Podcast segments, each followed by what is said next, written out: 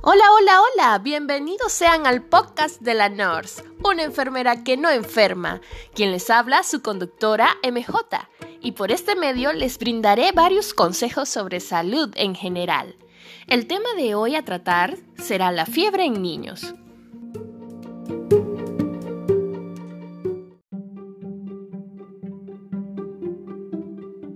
Cuando hablamos de fiebre en niños y niñas es porque la temperatura corporal infantil es igual o mayor a 38 grados centígrados y este incremento se debe a que estamos en presencia de una infección viral o bacteriana. Esto significa que el cuerpo ha tomado la fuerza necesaria para poder combatirla y que está respondiendo de la forma correcta.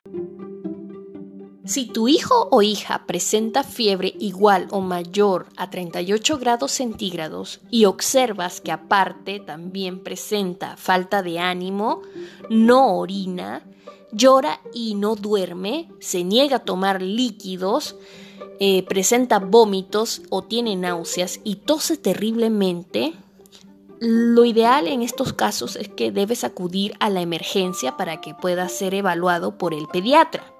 Si no corresponde ninguno de estos síntomas y solo tiene la temperatura elevada, puedes observarlo en casa y si estás dentro del horario de atenciones de tu médico, puedes realizarle la consulta.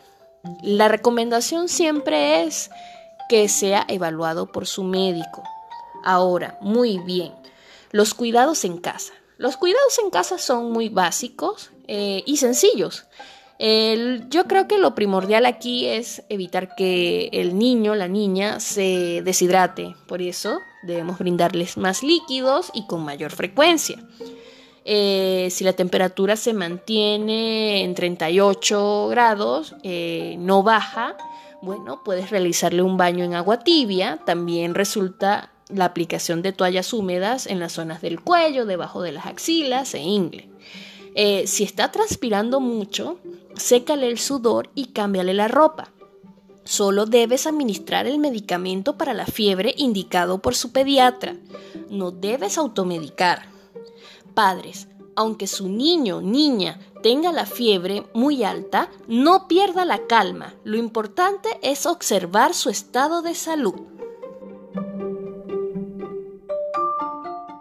Espero te haya gustado el primer episodio de la NORS. Si tienes dudas, consultas y experiencias que quieras compartir conmigo, puedes hacerlo a través de mis redes sociales. Me puedes conseguir en Facebook y en Instagram como la NORS. Bueno, nos vemos hasta la próxima. Cuídense.